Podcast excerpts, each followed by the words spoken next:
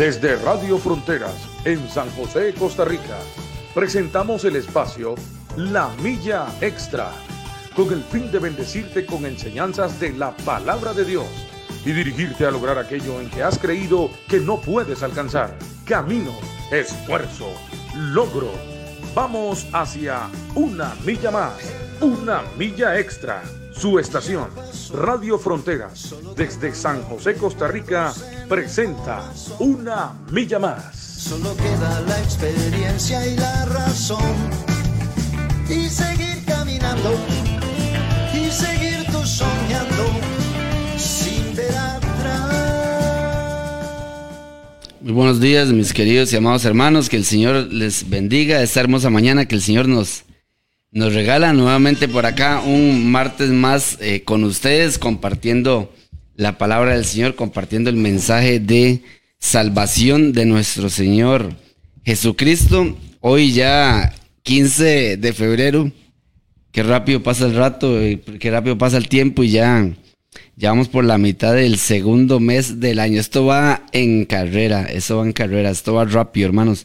Y gloria a Dios por eso, porque sabemos que que se van cumpliendo las escrituras y que nuestro Señor viene, viene pronto por nosotros, viene pronto por su, por su iglesia. Bueno, hoy un día bastante clarito, bien fresquito, gracias al Señor y, y gloria a Dios porque cada día sus misericordias son, son nuevas. Damos la gloria a Él que nos permite levantarnos, que nos permite estar de pie, que nos da la salud, que nos da las fuerzas, que nos da el sustento, que nos da eh, todo todo lo que tenemos. Recuerde que todo, todo lo que usted tiene, hermano, le pertenece, le pertenece al Señor. Todo es de Él. Nosotros somos simples administradores. Así que, eh, es más, si usted se cuenta que si usted se muere, usted nada se lleva.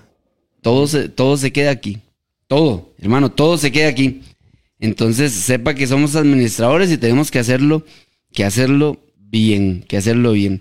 Bueno, estamos un día más en este su programa La Milla Extra. Hoy está conmigo este el pastor Randall Gamboa. Buenos días, Andrés. Desde la Guapil de Alajuelita. No, desde San Sebastián, porque aquí vivo, ¿ah? Pero sí, está, la iglesia de San está Sebastián, allá. sí, sí, así es. La iglesia está allá en Alajuelita, pero sí, muy agradecido con Dios. Como dice usted, Andrés, el tiempo pasa muy rápido. Ya hoy estamos 15 de febrero, ¿verdad? Y este, bueno, a pesar, y además de que este mes tiene menos días de lo normal, ¿verdad? Exactamente. Pero hoy es el noveno jueves que seguimos, eh, perdón, noveno martes que seguimos con el tema de eh, Jesús el Dios personal. Hoy es la parte nueve de este mensaje, aunque usted faltó a uno, ¿verdad? Porque estaba enfermito, pero hemos estado durante eh, todos estos martes hablando del Evangelio de San Juan y algunas cosas que están alrededor de la intención del autor de Juan, ¿verdad, Andrés? Así es. Bueno, saludemos a los hermanos. Muy buenos días a todos los hermanos, Sí, amén. a los que se están conectando. No sé si usted este, puede darle compartir, ¿verdad? Al, a la- al- al programita, porque entre más comparta, pues más personas tienen la posibilidad de sacar el ratito en la mañana para escuchar la palabra, la palabra de Dios. Pero Andrés, sí, estos martes hemos estado conversando acerca de la intención, o más bien el propósito del libro de San Juan, mostrar a un Jesús muy cerca del hombre, un Jesús muy personal, un Jesús que tomó su tiempo para hablar con las personas, que este, le prestó atención a la gente. Andresito le prestó atención, sacó su rato, habló con ellos, como en el caso de Natanael, como en el caso del hijo del noble, como en el, el del, del oficial, como en el caso de eh, Nicodemo, el caso también de la samaritana, también el, el ejemplo del paralítico en el estanque de Bethesda. También estuvimos hablando acerca de la mujer pecadora en San Juan capítulo 8, donde él toma su tiempo para amarla y decirle que ni él mismo la juzgaba, que no volviera a pecar más. Y ahora estamos con el ciego de nacimiento. Un hombre con la- el que él se encuentra y hace saliva, eh, perdón, lodo con su saliva unta sus ojos, ¿verdad? Y lo sana. Aunque el ciego no lo pudo ver de primera entrada, pero lo sana. Y hoy, martes 15 de febrero, nos encontramos con un pleito religioso, ¿verdad, Andresito? Sí es. Así fue como quedamos el martes pasado, con un pleito religioso, porque los fariseos de este, se dan cuenta que el ciego de nacimiento fue sanado en un día de reposo. Y eso provoca una, una, una contraparte, provoca una, una discusión, un interrogatorio, ¿verdad, Andrés? Un interrogatorio. Eso es lo que provoca. Pero además habíamos dicho la semana pasada que a mí me parecía, conste, a mí me parecía, y a usted también, ¿verdad? Usted lo dijo, que él esperaba, Jesús esperaba como que fuera sábado para sanar a la gente, provocando esto un desaire contra los religiosos que adoraban el sábado y que lo tenían como, como un, día, un día para no hacer nada, mucho menos sanar a los pobres, a los enfermos y a los quebrantados.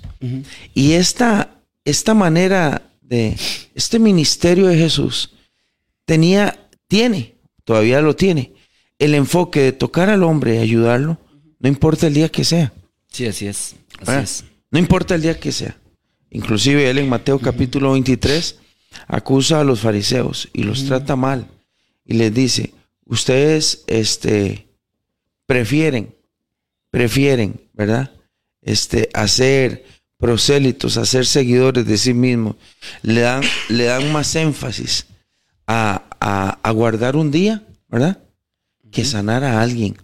Dice, ¿acaso si un animalito de ustedes no se va a un hueco, ustedes van a esperar hasta mañana para sacarlo?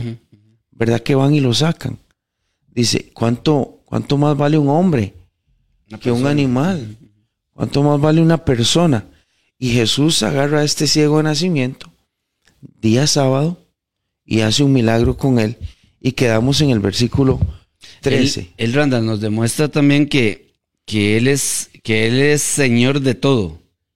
Y así lo dice la palabra, hasta del día, hasta el día sábado. O sea, él está por encima de cualquier, de cualquier norma eh, o cualquier tradición religiosa. Él está por encima de todo. ¿Sí? Por encima de todo, porque él, él vino a hacer, a hacer cosas en, en favor de la, de la humanidad. Sí. En favor de la humanidad. Él es el dueño del día sábado. Exactamente. Él es el dueño del mundo. El sábado fue hecho para él. El sábado, eh, sí. No, no él hecho para el, No, no, para el sábado. Sí, y acuérdese que un día eh, llegaron unos hombres y acusaron a, a Jesús y le dijeron, los discípulos suyos no ayunan. En lugar, en lugar de aprender de los otros discípulos, de Juan y de la gente y todo esto. Y dice, ¿cómo van a ayunar si andan con el esposo? O sea que cuando una persona ayuna, ayuna para acercarse a Dios, para crecer espiritualmente. Y él les dice, ¿cómo van a ayunar si andan conmigo? Por eso los acusaban de comilones, ¿verdad? Y andar con los pecadores. Y Jesús le dice, la razón del ayunar sería acercarse a mí, pero ellos están conmigo. O, o- o, bueno, andan con- andaban con Jesús, dice, pero se- vendrá un día en que el esposo les será quitado. Bueno, y se lo matarán. Y cuando ellos se encuentren físicamente sin su Dios, Físicamente sin Cristo, tendrán necesidad de ayunar y de orar. Pero mientras anden conmigo, eh, más bien disfrutemos, hagamos fiesta, compartamos, ¿verdad? Ese fue, ese fue el problema de los fariseos, que no reconocieron a Jesús como Dios. Porque si lo hubieran reconocido como Dios, hubieran dejado que Él hiciera los milagros normalmente, porque Él es el Dios que sana, es el Dios que salva. Pero no, Andrés, no, no, no le respetaban, no lo veían como tal. Entonces, el milagro del ciego de nacimiento es como para los fariseos es una falta de respeto, es un quebrantamiento al, al Dios que nos dijo que el sábado guardáramos reposo. Ve, si ellos hubieran visto a Jesús como Dios, dicen, bueno, el dueño del sábado que haga lo que Que quiera. haga lo que quiera, exactamente. ¿Verdad? Pero no lo veían así. Bueno, ahí, ahí, en, la, ahí en la lectura, ahí le, ahí le dicen, ese hombre no procede de Dios. No, sí, muchas veces dijeron eso. Porque no guarda el día de reposo, ¿verdad? Sí, sí, sí.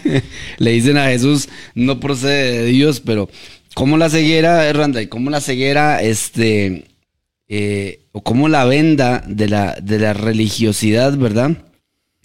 Cómo la venda de la religiosidad no nos permite ver a, ver a Jesús o llegar a Jesús. Hasta el día de hoy. hasta el día de hoy. Como hay, como hay tantos eh, complementos, ¿verdad? Y cosas que tapan la obra de Cristo, que eso es lo que hacen, ¿verdad? Y que eso es lo que se ha encargado el, el, el enemigo de ponerle al hombre, de ponerle al hombre un montón de, de, de, de obstáculos, de trabas, ¿verdad? Un montón de, de situaciones. ¿Para qué? Para que él no pueda llegar a ver a Cristo. Esa, ese es el problema de la religión. Y ese es el problema de los vestidos religiosos, Andrés, que eh, mantienen el tema de la apariencia hasta donde más se pueda. ¿Verdad? Porque como, como la religión no va a ver a un hombre que nació ciego, ahora lo ve viendo y no se alegra. Ajá. ¿Cómo no se alegra? ¿Cómo? Exactamente. Si es mi prójimo, es mi vecino, yo lo conozco. Desde que es chiquito, lo veo donde, donde anda tanteando, donde anda viendo, poniendo las manos, porque él tiene que orientarse para no caerse. No, la religión no nos deja ver eso. No nos deja ver eso. Más bien la religión se enoja con Jesús, ¿verdad? Por haberlo sanado. Y es que hay que, eh, bueno, la semana pasada también hablamos de eso. Cómo la religión en nuestro tiempo ve un cambio de religión, no ve un cambio de vida. Mamás, papás, tíos, abuelos que acusan a un nieto, a un sobrino, a un hijo, de decir, usted, usted no me hable porque usted abandonó la religión que mi abuelo y mi papá nos enseñó. Y dice, usted no me hable. Cuando era borracho lo amaban. Cuando era drogadicto, era el hijo precioso. Sí. Era el nieto amado. Pero ahora que camina con Cristo, tiene una Biblia en su mano, predica la palabra. Y en su casa todo ha cambiado. Ahora es el familiar que nos ha defraudado. Sí, así es. Es el familiar que nos ha, que nos ha, le ha dado la, la espalda a la religión tradicional. Y eso es el tema de la religión. Es el mismo, es el mismo, es, es la misma situación. Randall Sí. Nada más que trayéndolo ahorita a Al nuestra contexto, época, sí. ajá, actualmente, es la misma situación que le pasaba a los fariseos. Es el principio bíblico. ¿Cuál es el principio bíblico? Los fariseos no ven un milagro. ven un quebrantamiento, un quebrantamiento de, de de la ley de religiosa. de una ley, ajá. Ese es el problema de los fariseos. Exactamente. Ahí quedamos en el versículo 13, Andrés. Correcto. San Juan capítulo 9, verso 13. Lo leemos. ¿verdad? Sí, sí. Dice San Juan capítulo 9, verso 13. Ujú. Verso 13. Dice, llevaron ante los fariseos al que había sido, al que había sido ciego. Y, y era día de reposo, que en la Biblia trae un asterisco y dice, aquí equivale a sábado, ¿verdad? Cuando Jesús había hecho el lodo y le había abierto los ojos. Volvieron pues a preguntarle también los fariseos cómo había recibido la vista, porque ya le habían preguntado, ¿verdad? Le volvieron a preguntar. Y él, él les dijo, me puso lodo sobre los ojos y me lavé y veo. Así de sencillo, ¿verdad, Randall? Esta es la segunda vez que lo llaman. Ajá. Ya los vecinos, dice ahí en el, en el, en el versículo 8, Ujú. que los vecinos y los que habían visto, lo habían visto pedir limosna, decían. ¿no es este el que se sienta a mendigar? Unos aseguraban que sí, otros decían que no, que se parece y todo. Entonces, ¿cómo le preguntaban cómo le había abierto los ojos? Pero ahora los vecinos y la gente de, de aquel lugar lo llevan ante los fariseos, Andrés. Y ahí anda el pobre. Lo andan eh, cuestionando. Ahí anda el pobre caminando para arriba y para abajo. Él anda todo contento. En lugar de haberlo dejado que Él anda la todo contento porque, porque ya ve, ¿verdad? No, no, él, él- él anda experimentando lo que nunca ha experimentado, Sí. viendo árboles, viendo casas, construcciones, viendo a los niños, a la- pero, pero la religión tiene que, tiene que interrogarlo. Y entonces los vecinos se lo llevan a las autoridades. Eso es lo que usted está leyendo. En el versículo 15 dice, por eso los fariseos a su vez le preguntaron, ¿cómo recibió la vista? ¿Cómo?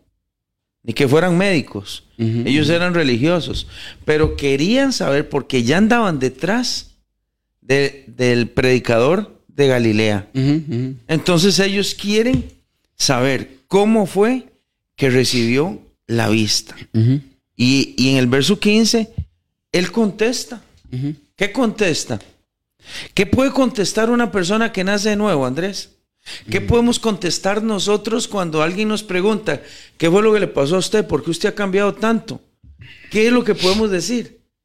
Lo, normal. Él me dijo, él me untó barro. Él me untó barro en los ojos, me lavé y ahora veo. ¿Cómo, le respondo eso? así, de sencillo. Así fue. Él fue el que untó barro en los ojos. Yo fui, me lavé y cuando me la ve, de ahí ahora veo. Ahora veo. Esa es la respuesta. y, siempre me gusta una, para tomar un traguito de café. Siempre me, recuerdo una, una respuesta de un hombre que dijo, es que mi mamá me decía, a usted le lavaron el cerebro en esa iglesia. Y dice que el muchacho decía, mami, no, no, no solo el cerebro. A mí me lavaron todo, toda la vida. Me lavaron la mente, el corazón, las manos, los pies, el alma, el espíritu. Yo salí lavado por la preciosa sangre de Cristo Jesús. Así es. Y eso es lo que dice Pedro también. Cuando Pedro le escribe a la iglesia, dice, y ya ustedes han sido este, la, eh, limpiados, limpiados. y han sido renovados también. Y por la, por la palabra de Dios que vive y permanece para siempre. Entonces, ¿Qué es, ¿Qué es lo que a este hombre lo sana? El contacto con Cristo. la, obediencia, vaya y lávese. el, permitir que Él me haya untado lodo en los ojos, una, una forma muy extraña de hacer las cosas. Pero también dijimos... Muy soberana. Muy soberana. ¿Quién le dice a Dios cómo hacer las cosas? Exactamente. ¿Quién le dice a Dios cómo hacer las cosas? ¿Quién le puede dar consejo a Dios? ¿Quién? Nadie. Nadie. ¿Quién le puede decir, por qué usted hace eso? ¿Cómo puede, cómo puede hacer barro con saliva? ¿Quién le puede decir a Dios cómo hacer Dios usará el accidente, el cáncer, la ruptura matrimonial, aquello que caí en el hospital, aquel problema económico, aquella desilusión, el despido laboral, el haberme quedado sin dinero. Dios siempre va a usar todas las cosas que al hombre le pasan para que se vuelvan a su propósito original. Sí, así es. ¿Cuál es el propósito original? Salvarlo. Sí, que el hombre se vuelva al Señor. Y si todo lo que le pasa alrededor me sirve, dice Dios, lo voy a lo usar. Voy a usar. Lo voy a usar, aunque lo meta sin una pierna, sin un brazo o sin un ojo, pero lo voy a salvar. Sí, así es, así es. Amén. Este, yo, yo, tuve la experiencia, Randall, de que a mí, a mí me dijeron también eso, que dice usted, le lavaron el coco, dice. Le lavaron el coco a Andrés. Y, y, bien lavado, gloria a Dios, porque, porque sí, y a mí me, me preguntan y fácilmente yo digo, de Cristo me, me, Cristo me sanó, Cristo me salvó. Cristo me cambió. No hay, no hay otra respuesta, Randall. Es hacia Él. La respuesta es hacia Cristo. Es que cuando a uno le preguntan qué fue lo que le pasó a usted o cuál fue el momento, porque la gente sabe, Randall, la gente sabe. Yo tenía un compañero que me decía, me dice, Andrés, eh, yo, yo nunca he experimentado eso, me dice, pero yo he escuchado de gente que hay un momento, que hay un antes y un después. Él conocía. Y yo, y yo me quedé extrañado de que, de que preguntara de esa manera, ¿verdad? Porque digo yo, ¿qué, específico que es de que él sepa de que hay un antes y hay un después? Usted no le dijo, si un día esto le va a pasar, Sí, sí, claro, sí, sí, yo le dije, es más, él, él, es, él es, él es músico, yo le dije, usted un día ese, ese don que tiene de la música se lo va a dar al Señor, le Amén. se lo va a dar al Señor. Eh, él se llama Darío, Darío, es un, buen compañero de, de trabajo y lo aprecio mucho. Ahora, le pasa este link para que oiga el programa porque usted lo hizo famoso, ¿verdad? Ahora, ahora se lo paso a Darío, un gran compañero de trabajo. Este, bueno, ya no está con nosotros en la empresa, pero un, buen compañero. Y él me preguntaba eso y yo le decía, sí, hubo un, hubo un antes y un después. Sí. Y, y, fue, con, y fue con Jesús. Sí. En, ese, el punto central. Es Cristo. Es Cristo, exactamente. Y, ese nuevo nacimiento. Y es el nuevo nacimiento, exactamente. el, nuevo nacimiento es como, como la concepción de un bebé en el vientre de, la mujer, Andrés. Eh, se da, pero por adentro no se ve. ¿Verdad? No se ve. Usted me dice, ¿cómo? Ah, hasta ahora los científicos han venido haciendo dibujos o o han venido haciendo este como videos de cómo aquel, aquel espermatozoide entra, ¿verdad? Sube, golpea una puertita, entra al óvulo, porque la ciencia ha avanzado. Pero históricamente la gente nunca se ha dado cuenta cómo la semilla del hombre, pro, y junto con aquel óvulo de la mujer, provocan que algo pequeño empiece a crecer. El nuevo nacimiento es igual. Se va a dar en algún momento, pero nadie sabe cómo, pero algo empieza a pasar adentro. E, ese, eso se va a empezar a ver a los meses. El, el, vientre de la mujer se le empieza a ver la pancita, ya con dos meses ya se empieza a ver el vientre un poquito más grande.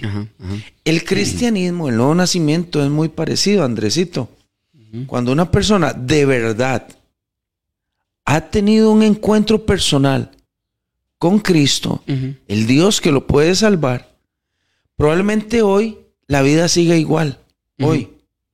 Pero a los días se empiezan a ver señales de crecimiento. De crecimiento, sí. Y cambios. Algo pasó con él o con ella, ¿verdad? Correcto, así es. Y es cuando empezamos a ver cómo aquella persona se inclina por las cosas de Dios, empieza a buscar las cosas de Dios. Lo vemos con una Biblia, ¿verdad? A veces yo voy aquí al parque de la colonia Kennedy y hay un señor que siempre está metido como en el carro con la, con la ventana un poquito abierta, Andrés, la ventana ahí. Y yo veo que él está leyendo algo y está leyendo algo. Y un día pasé y como venía una persona que iba a chocar conmigo de frente, me tiré como un poquito al caño. Y donde hice el caño me asomé y él estaba leyendo la Biblia. Tenía un buen rato. Ya iba para una hora. El nuevo nacimiento hace esas cosas. Que los hombres empiecen a buscar las cosas que nunca antes habían buscado. Sí, así es. ¿Ve? Esas son las señales de un nuevo nacimiento. Por eso Pablo dice, si pues ustedes han resucitado con Cristo, entonces busquen las cosas de arriba, no las de la tierra. Porque si ya usted murió y fue levantado como un hombre nuevo, resucitado como una mujer nueva, busque las cosas de arriba. No ponga la mirada en las cosas de esta tierra.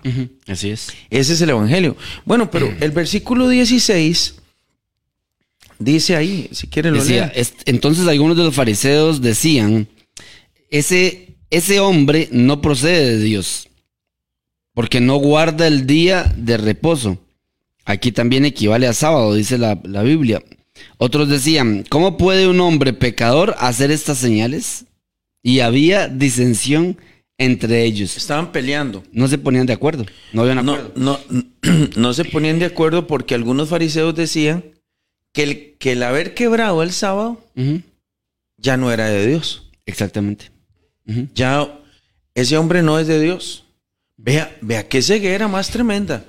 Porque Jesús no, Jesús no estaba trabajando, ni estaba este, arando el terreno, ni estaba recogiendo espigas, ni andaba recogiendo frutos, ni andaba eh, con una carreta en horas de, la, de trabajo para decir, está quebrando la ley. Porque recuerde, Andrés, que Jesús guardó la ley de Moisés. Mientras él estuvo vivo, él guardó la ley de, Moisés. Sí, así es. Guardó el sábado. Incluso cuando sanó a algunas personas, los mandó donde el sacerdote para que dieran la ofrenda, Moisés había pedido, había demandado. Entonces, Jesús era un hombre que guardaba la ley de Moisés. Pero el, el hacer un milagro no es quebrantar la ley de Moisés. ¿Ve? El, quebra, el, quebra- el, el hacerle un milagro a un hombre necesitado no es quebrar la ley. Aquí es donde viene y tenemos que hablar, Andrés. De lo que significa la fe. Sí, amén, así es. Pues si usted viene para la iglesia y un hombre le pide ayuda, usted no le va a decir a él, a las nueve que salgo del culto lo ayudo. Espera, primero está el culto. No, usted no puede decir eso. Así es. Porque primero está la creación de Dios, la aflicción de- del Así hombre. es. Jesús iba y estaba con los que tenían problemas y necesidades. Y yo creo que si Jesús iba camino a la sinagoga y se con- encontraba con alguien quebrantado, él se iba a quedar con el quebrantado porque para Jesús su culto, su adoración a Dios era amar a su prójimo también. Sí, así es. Ah, eh, entonces, se está quebrando una ley no de Dios. Sino una ley de los fariseos. Los fariseos. Ajá, así es. ¿Cuál era el rompimiento de la ley? De ahí que está haciendo un milagro y hoy es sábado. Este, se hubiera esperado el lunes, se hubiera esperado el miércoles, pero hoy es día de Dios. Hasta el ciego, al ciego, al ciego, no, al paralítico también lo acusaron por cargar la, La camilla. la camilla. por andar jalando, por andar jalando la camilla. Por En, lugar de decir, qué tremendo este hombre. Tiene años de estar tirado en el suelo y ahora lo veo caminando. Y yo, yo creo que los fariseos más bien debían de haber brincado de gozo Totalmente. con el, con el paralítico. Sí, sí, así es, así pero es. no podían. Porque para ellos primero es la religión y después están las cosas de Dios. Que eso debería de ser, trayéndolo al contexto nuevamente, Randall, es, eso debería ser la respuesta de una persona que ve, de una madre o, de un padre, no sé, de un esposo, una esposa, un hijo, que ve a alguien convertido al Señor. La respuesta debería ser de alegría, de felicidad, De gozo. de gozo. De gozo. De- decir, que bien, Excepto que esté metido en una, en una secta eh, exactamente. o en un, o en un movimiento hereje. Sí, sí, exactamente. Pero si está metido dentro del cristianismo y ese hombre ha sido transformado, cualquier persona debe gozarse. Exactamente. Pero no se puede gozar. Así es. así no es. se puede gozar. Sí, porque la, porque la parte religiosa no lo deja. No, es como aquel muchacho católico que le decía a la mamá, mami, pero ¿cuál religión dejé yo si yo nunca fui a misa? Y dice, ay, bueno, bueno, pero usted la abandonó. Mami, pero es que yo no tenía ninguna antes. Ay, sí, pero usted, usted le dio la espalda a la fe, a la fe de nosotros. Mami, pero ¿cuál fe? Si yo no tenía ninguna. bueno, pero la de su papá, la de sus tías. La, Sí, sí, Eh, sí. o sea, la religión es así. La religión impulsa a decir, usted está defraudando a Dios, cuando más bien se está acercando a Dios. Sí, sí, sí. ¿Verdad? Totalmente, totalmente el opuesto, ¿verdad? Ve- vea, eh, entonces el 17, lo vuelven a traer por tercera vez, Andrés. Volvieron a decirle al ciego en el verso 17, ¿qué dices tú del que te abrió los ojos? Andrés, parece que se estaban peleando y decía, "Eh, vuélvalo a llamar. Tráigalo de nuevo. Tráigalo otra vez, tráigalo. Tráigalo de nuevo porque aquí- andaba aquí- el hombre. traiga- eh, sí, sí, el hombre, el hombre estaba contento, andaba el pero hombre, andaba con- seguro- respondiendo preguntas. Seguro el ciego decía, ¿qué, qué, qué es lo que tanto hablan, verdad? ¿Por qué no me dejan ir a, a celebrar que ya veo? Y dice, no, espérese, es que lo estamos interrogando, pero déjenos primero arreglar algo entre nosotros. Ajá. En el 17 lo vuelven a traer. Sí, ¿qué, dice- qué dices tú del que te abrió los ojos? Y, el ciego dijo, bueno, el que era ciego dijo, que es profeta. Pero los judíos no creían que él había sido ciego y que había recibido la vista, hasta que llamaron a los padres del que había recibido la vista. O sea que por tercera vez lo llaman y le dice, ¿qué, qué dices tú? Este, del que te abrió los ojos. Y ¿sabe qué dijo? Lo mismo que la samaritana. ¿Se acuerda cuando vimos la samaritana que los, cuando él le dice, vaya traiga a su esposo para darle agua de vida eterna? Y le dice, no, yo no tengo esposo. Le dice, bueno, yo sé que no tiene, tenido cinco. Y el que vive ahorita con usted no es su esposo. Y le dice ella, me parece que eres profeta. Es lo mismo. En ese tiempo, para la gente del primer siglo, e- el, el- el hacer un milagro el, el hacer un prodigio, Una señal, una señal, era atribuido a, a los A profetas. los profetas. ajá. Y entonces los fariseos le dicen por tercera vez, ¿qué dices tú el que te sanó? Dice, de vea, yo no conozco mucho de cosas de la religión. Lo único que puedo decir es que es profeta, porque yo desde que nací no puedo ver. y el es. hombre me embarró un poco de barro y ahora estoy viendo. Amén, así es. Vea qué, vea qué cosa más tremenda. Así es. Por eso Jesús fue siempre objeto de conflicto. Y, y cómo se acerca la, la parte religiosa, cómo se acercan a cuestionar y a preguntarle al ciego por Jesús o por el que hizo el milagro. O sea, no, no por lo que le pasó a la persona, porque al final de cuentas no tiene interés, no tiene interés, no tenían interés en la persona realmente. No, no, no. No tienen interés en la No. persona. Era defender su, su lista de reglas religiosas que no se podía cumplir. Porque vea, es sábado. ¿Qué deben de Y estar no era, era, perdón, y no era ni siquiera por agradar a Dios que lo hacían. No, no, no. Ellos decían eso. Era, era por un asunto de quedar bien delante de los demás No. o delante de la gente. Eh, Ellos, ellos querían agradar a Dios. Pablo quería agradar a Dios y andaba matando y persiguiendo a los hermanos, pensando que le estaba haciendo un favor a Dios. Ahora, ¿qué hace, un, qué hace un religioso el sábado Sí. en una sinagoga? Enseñar la ley de Dios. Pero vea a esta gente lo que andaba haciendo. No se mueva. Quédese aquí. Voy a mandar a traer a sus papás. Eh, Andrés, para mí es una, para mí es un montón de gente vaga. Eh, ah, vea, vea lo que le dicen el, el 18. Dice, pero como los judíos no, No creían, creían. Ajá. que el hombre había sido ciego y que ahora estaba viendo, entonces mandaron a llamar a sus papás. O sea que le dijeron, siéntese ahí porque vamos a mandar a llamar a sus viejos. Vamos a mandar a llamar a sus papás. Y lo tuvieron que, oye, y los papás llegaron. Lo, lo que era un día de fiesta para esa familia se estaba convirtiendo en un, te- un interrogatorio, no con Roma, no con el imperio romano, eran con las autoridades que representaban a Dios. Que supuestamente qué representaban a ridículo, Dios. Andrés. Entonces dice, bueno, el versículo 20, si quiere, Andrés. Dice, sí, dice, y bueno, el 19, y les preguntaron diciendo, ¿es este vuestro hijo el que vosotros decís que nació ciego? ¿Cómo pues ve ahora? Verso 20, sus padres respondieron y le dijeron, sabemos que este es nuestro hijo y que nació ciego. Pero cómo vea ahora, no lo sabemos. O quién le haya abierto los ojos, nosotros tampoco lo sabemos. Edad tiene, preguntadle a él. Él hablará por sí mismo. Le dicen los, los, los padres del, Sí. del muchacho. 22. Estos dijeron, estos dijeron, esto dijeron sus padres, porque tenían miedo de los judíos.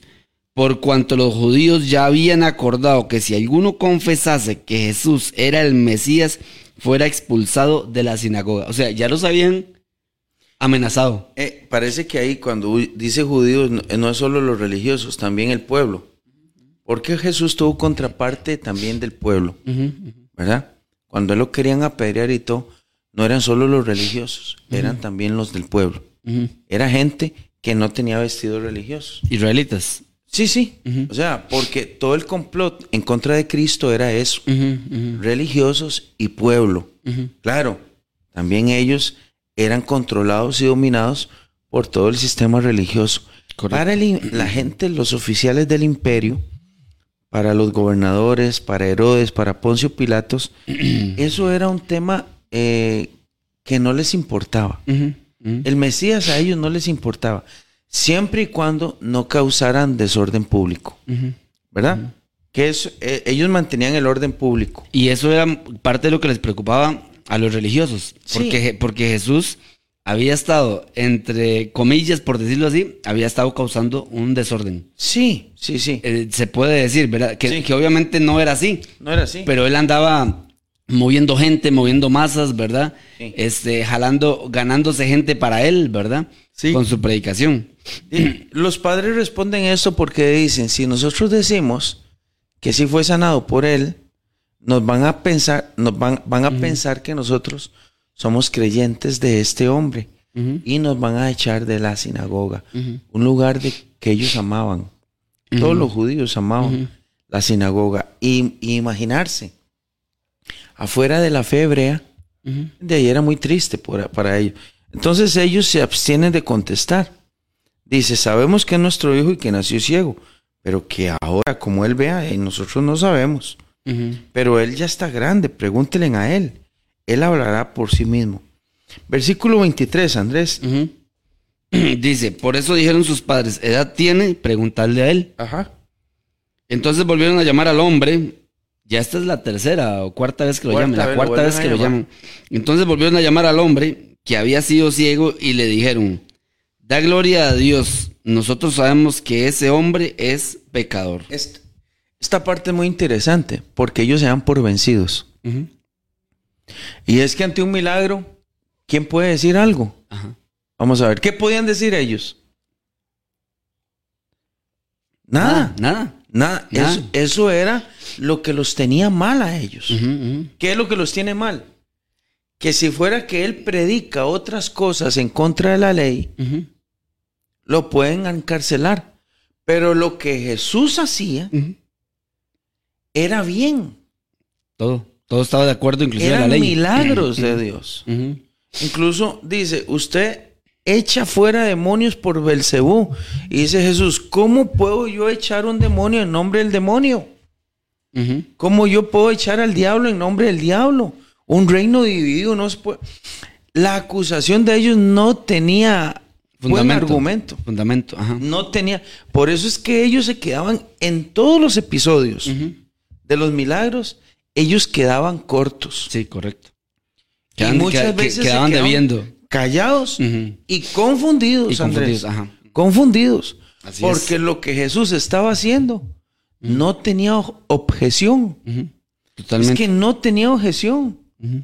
Usted sabe lo que es ver a los paralíticos, a los ciegos, a los enfermos, a los leprosos, a los oprimidos, a las prostitutas.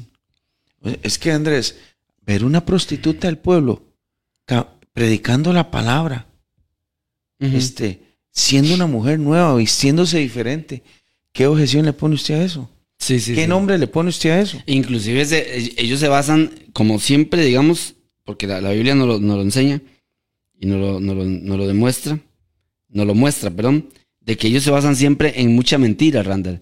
Porque, porque vea que aquí dice, nosotros sabemos que este hombre es pecador. Eso es una, eso es una mentira. Es que, Andrés, para, para los fariseos Jesús inclusive era hijo de, de pecado de, De pecado, ajá, fornicación. de fornicación, exactamente. Entonces, eh, y la verdad es que Andrés, ellos no andan muy lejos de la interpretación correcta. Todos los hombres son pecadores. El hecho que aquí ande caminando un hombre de metro ochenta con vestidos eh, eh, propios de la época, en sandalias, tocando a la gente y sanándola, no deja de ser un hombre de pecado. Pero es que no estaban delante de un hombre pecador. Así es, así es. Estaban delante de Dios que estaba caminando en medio de ellos. Por eso el mismo Juan dice, empezando el verso, a lo suyo vino, a lo suyo vino. Y los suyos no. No lo recibieron. Por- porque Juan empieza de atrás para adelante. Juan empieza a decir en el capítulo 1 lo que tiene que decir en el 21, ¿verdad? ¿Qué era? Él vino a esto Y ellos No no lo pudieron aceptar. No lo aceptaron. no lo pudieron aceptar. Ahora, ¿por qué no lo aceptan? Porque para la mente religiosa, todos somos pecadores. Sí, así es. Todos somos pecadores. El único santo es Dios. Pero es que el santo andaba caminando ahí. Y no se habían dado cuenta. Y ellos no sabían que él era Dios.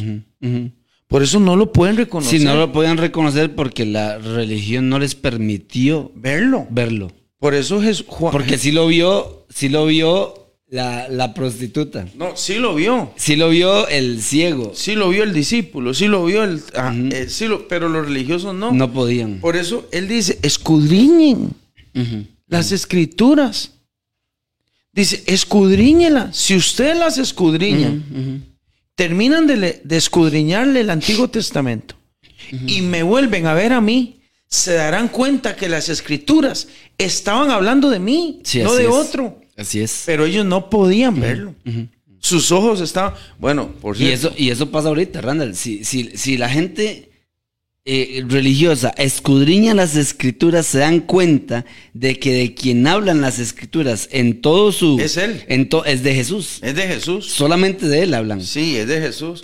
Por eso el ortodoxo no lo ve. Por eso, para el ortodoxo, el siervo sufrido de Isaías 53 no es una persona, es un pueblo. Por eso el Mesías no, eh, no ha llegado para ellos. Sí, así es. Entonces, es, es imposible. Ahora es la cuarta vez que lo llaman y dice, los judíos le dijeron, ¿cómo ha sido ciego? Y él dice, es que yo, yo no, no sé cómo decirles que, que he sido ciego, que he sido sanado.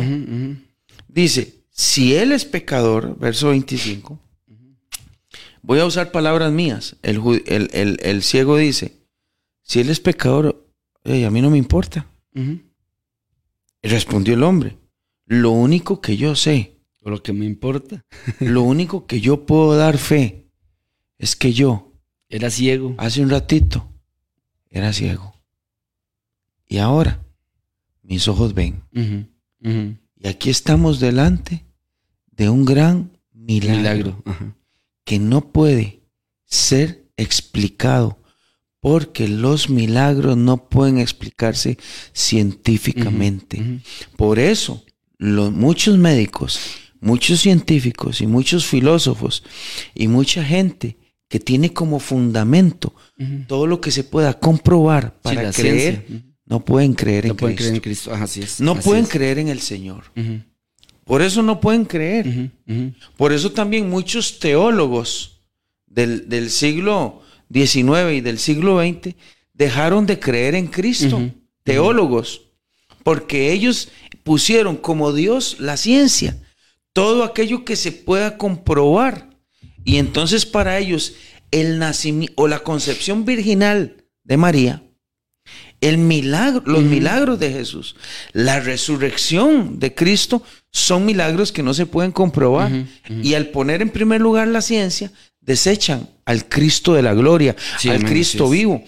Pero los que creemos en los milagros de Dios, los que creemos que Dios es primero, Andrés, Sí, así es. entonces ponemos en primer lugar a Dios. Y por eso hoy confesamos que todo milagro es posible si Dios mete mano. Así es. Y eso fue lo que le... Vea, vea, una señora de nuestro tiempo... Y en un milagro no hay intervención del no hombre. hay, no, hay, intervención del hombre. No hay. Yo le dije a la iglesia, el domingo le dije a la iglesia, Dios hace milagros. Como, como aquel oficial, le dice, descienda a mi casa. Él dice, vea, si usted no ve milagros y señales, no cree. Le dice, por favor, señor, descienda a mi casa. Yo no quiero que mi hijo se muera. Lo vimos un día de estos, Andrés. Sí. Y él le dice, ve, tu hijo vive. Y él agarró a sus siervos y empezó a correr, ¿verdad? En caballos o como sea. Y cuando él llega al otro día, salen sus, sus empleados a recibirlo. Se lo topan de camino. Con buenas nuevas, dice. Con buenas Sí. nuevas vienen. Dice, tu hijo está bien. Dice, una pregunta, ¿a qué horas, a qué horas estaba bien? Y dice, ayer a las 7. Sí, en el momento que el Señor dio la palabra. Y dice que el oficial comprendió que había sido la misma hora que él estaba hablando con Jesús.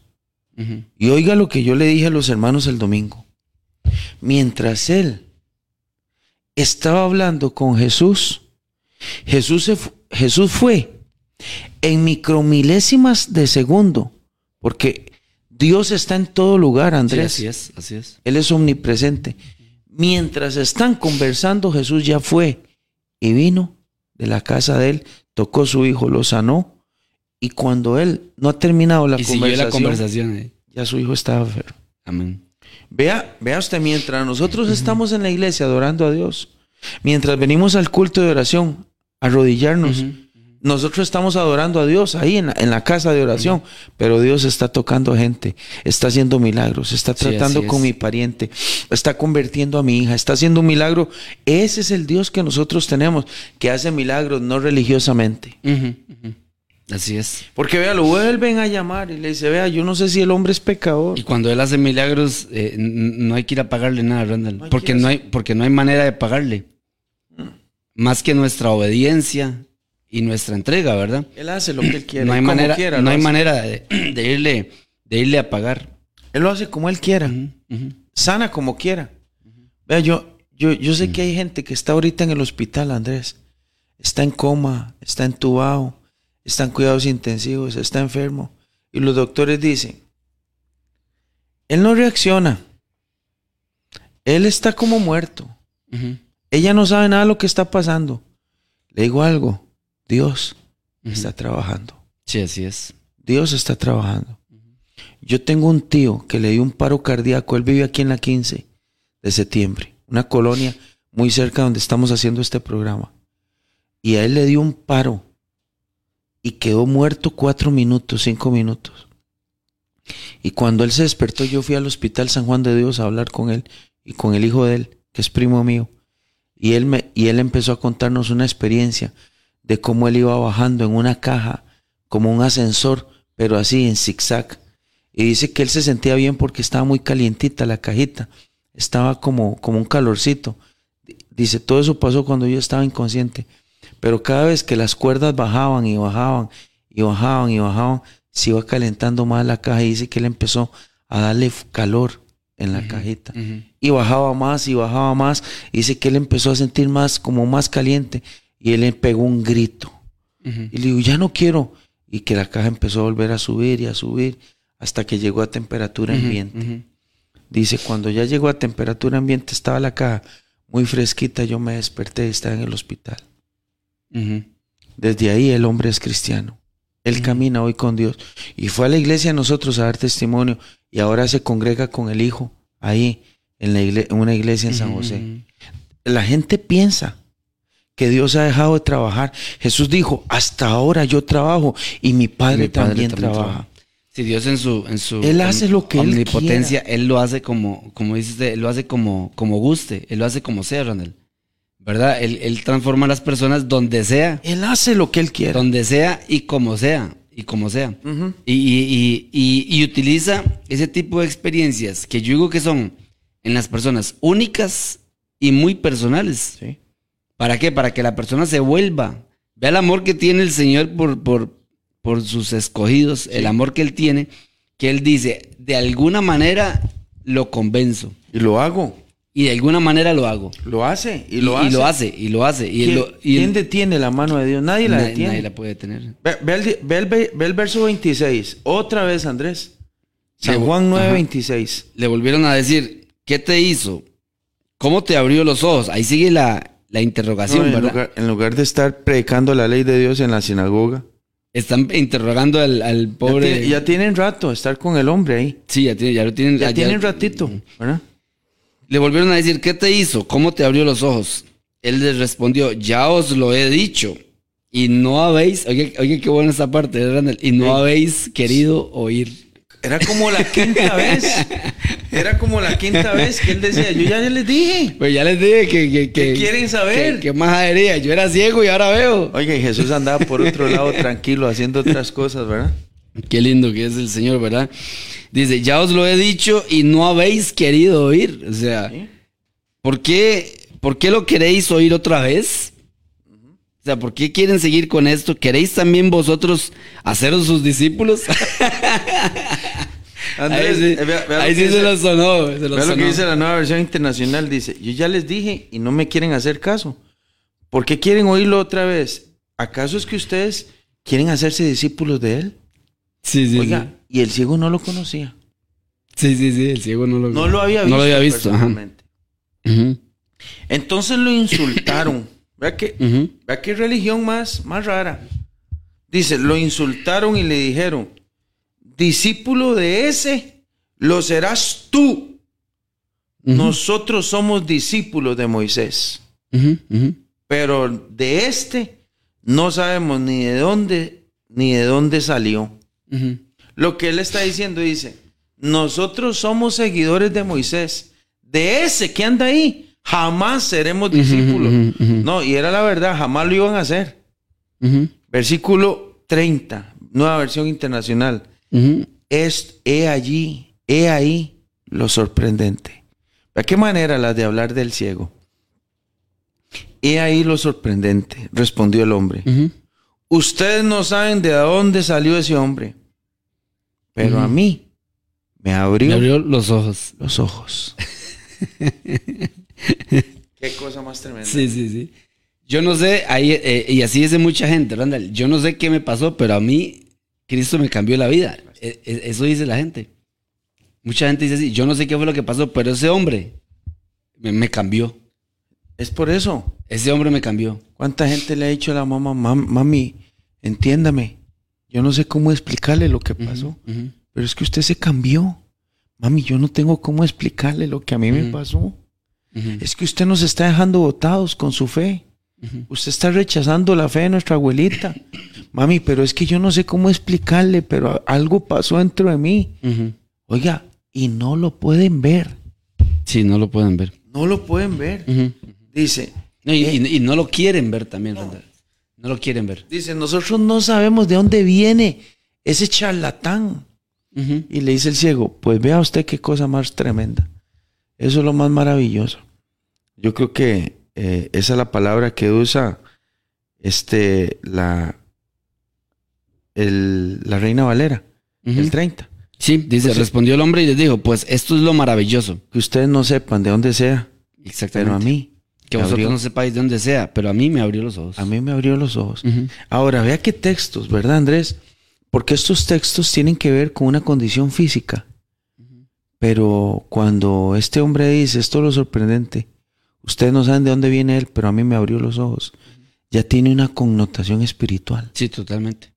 ya tiene como un tema espiritual el abrir los ojos, el poderlo ver. Hay, hay gente que ve, Pero es ciega. hay gente que ve, pero no ve. Y hay otros que no ven, pero ven. ¿verdad? Sí, suena muy contradictorio, pero así es. Es extraño. Hablando, así es.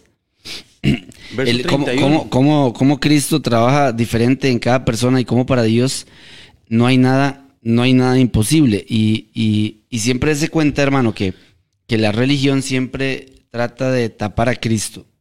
Siempre eso es lo que hace.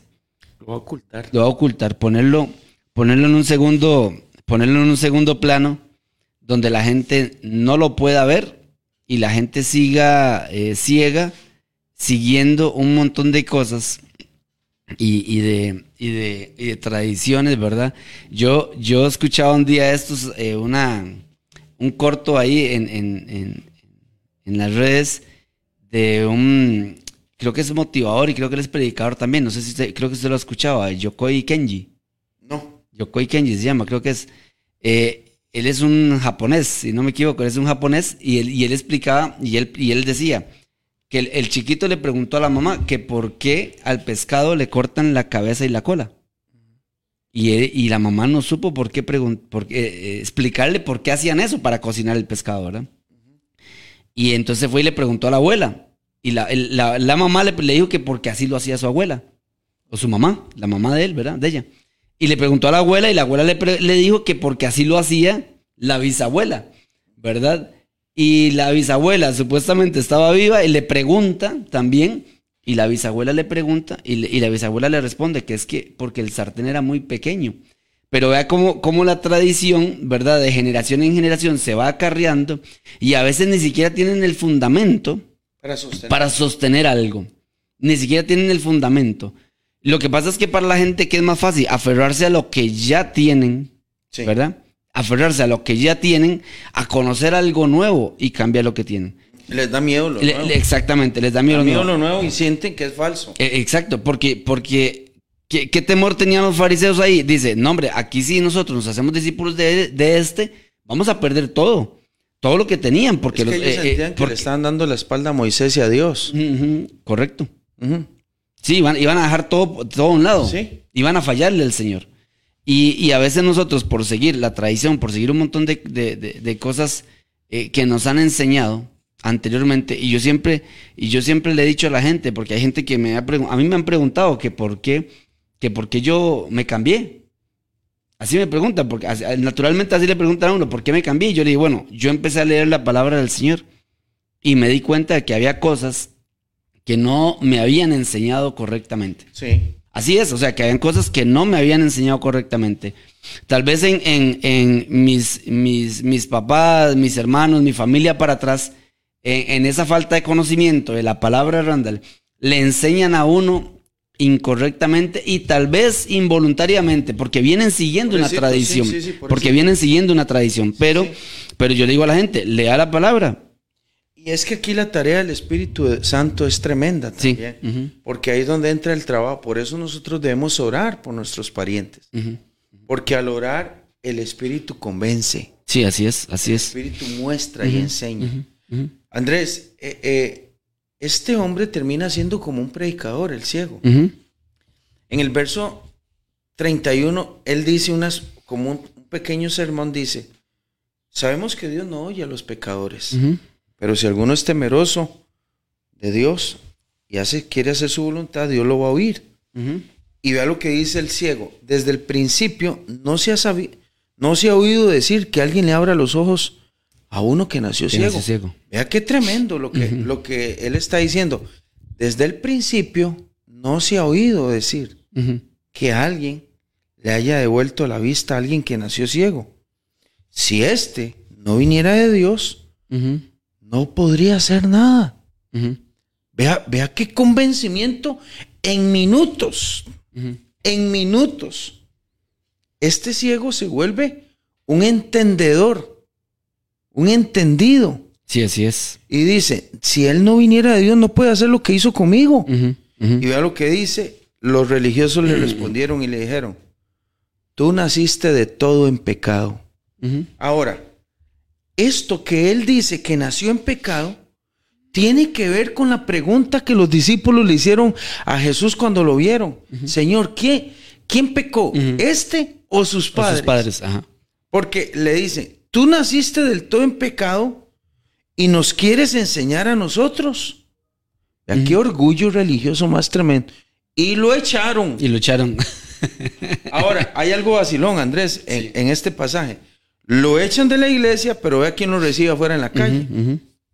Cuando Jesús oyó que lo habían expulsado y hallándole le dijo, ven acá, Señor, ¿usted cree en el Hijo de Dios? Y respondió y le dijo, ¿quién es el se- quién es, Señor? Para que yo crea en él. Y le dijo él, pues lo estás viendo. El que habla contigo, Él es. él es. Y él dijo, creo, Señor, y le Y le adoró. Y esta palabra, le adoró, es otra vez la intención del, del escritor Juan para demostrar que Jesús es Dios. Porque Jesús permite la adoración. Los testigos de Jehová dicen, no, es que Jesús no es Dios. En ningún lugar la Biblia dice que Él es Dios. Ve, aquí. Él está permitiendo una adoración que solo le pertenece a Dios. Como la de Tomás, Señor mío y Dios mío. y se arrodilló. Entonces dice, creo, Señor, y le adoró. Y Jesús dijo, para juicio he venido a este mundo. Ahí está. Entonces, cuando Jesús hace que los hombres y las mujeres nazcan de nuevo, eh, a la vez está juzgando a los que no le van a recibir. Sí, así es. Así porque es. los va a poner a ellos como un ejemplo. Y dice, he venido a este mundo para juicio, para que los que no ven, Vean. vean, que ahí me meto yo, que hace 25 años casi. Amén. Yo era un Es- ciego y pude ver. Así es. Y dice, y para que los que ven, más bien, Sean cegados. se les siga poniendo un velo. Ujú. Que son los religiosos. Entonces algunos de los fariseos estaban con él. Y al oír esto le dijeron, porque andaban, ellos en lugar de estar sirviendo a Dios, andaban viendo a ver en qué se metían. Y dice, ¿acaso nosotros también nacimos ciegos? Somos ciegos. ¿O somos ciegos? Y Jesús les dijo, si ustedes hubieran sido ciegos, se salvarían. ustedes, si hubieran nacido ciegos, se salvarían. Pero como ahora ven, más bien están ciegos. Vuestro pecado permanece. Ah, qué tremendo. Sí, totalmente. Como, como, como la, la- la parte religiosa de verdad que, que no nos deja. Y, y cómo Cristo, cómo Cristo pasa por encima a esa parte religiosa que el hombre ha querido siempre imponernos, ¿verdad, Randall? Sí. O sea, Cristo pasa por encima. Y, y- y a él no le importa si hay alguien que, que no quiere o que quiere poner obstáculos, él siempre tiene la manera él siempre tiene la manera. Donde él le dice y le dijo, creo Señor, y le adoró, es porque ya había un convencimiento de parte del Espíritu de hacia, hacia el cielo. Le abrió los ojos. Le abrió los ojos. Cuando él le dice, porque tal vez ahí eh, no se acordaba la voz, ahí la oyó, la identificó. le dice, ¿quién es para que yo crea en él? Y dice, el que está hablando contigo. Ahora, los ojos de Jesús y la presencia de Jesús no era natural. No era de un hombre normal. Sí, así es. O sea, yo sé que esa conversación invita a ese hombre a reconocerlo como su salvador. Sí, totalmente. Como su salvador personal. Pero muy lindo, muy lindo saber que un hombre que había sido ciego fue rescatado por el Señor.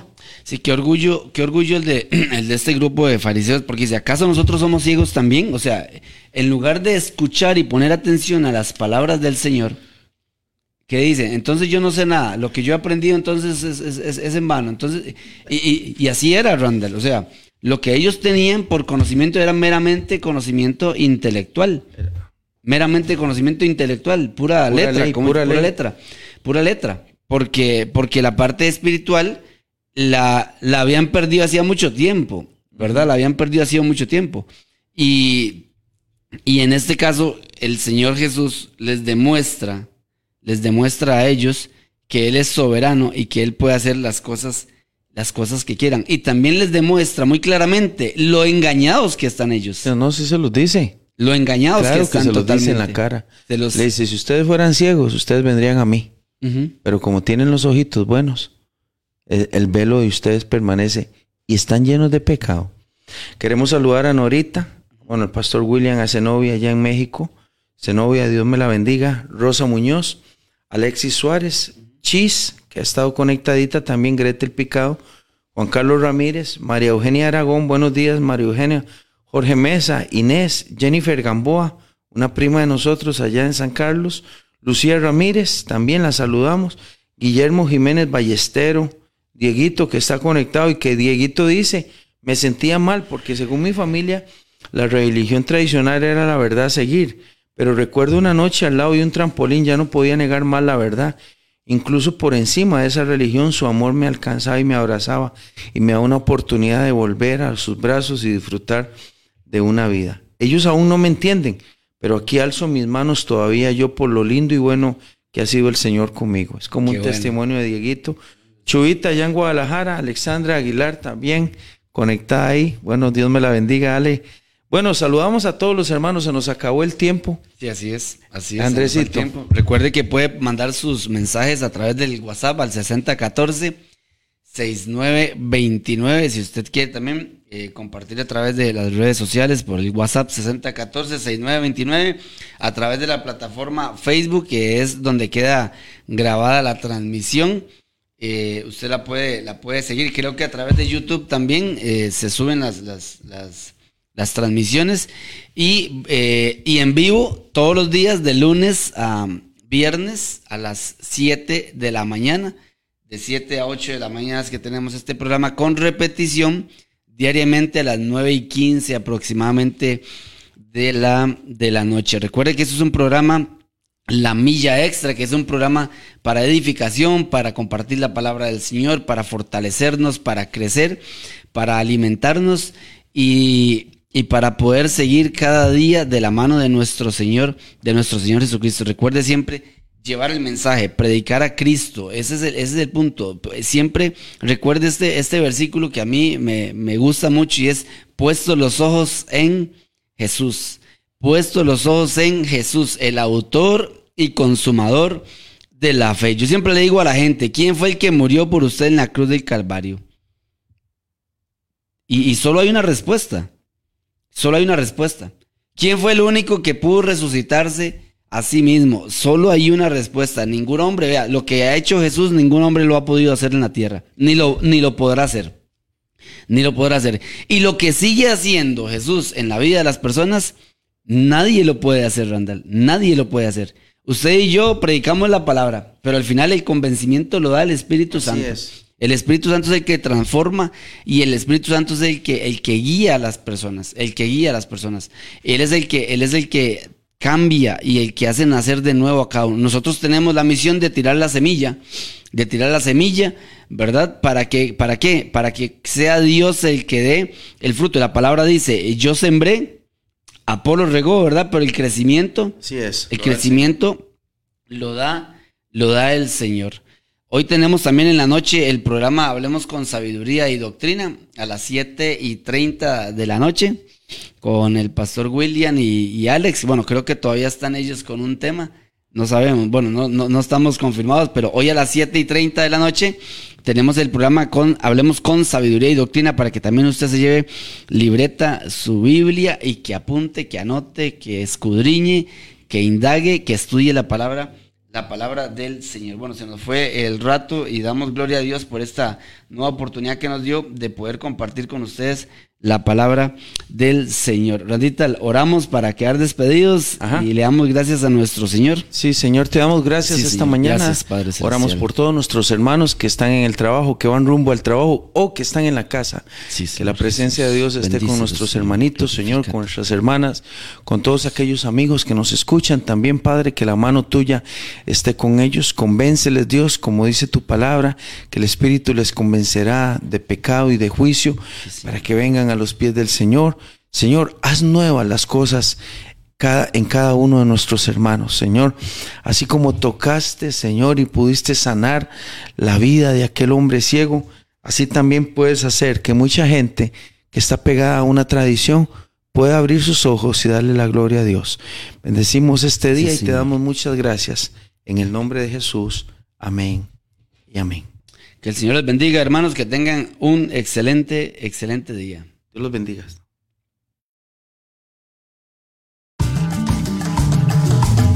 Hemos presentado desde Radio Fronteras una milla extra. Hasta el próximo programa y que Dios les bendiga. Una milla extra. Radio Fronteras.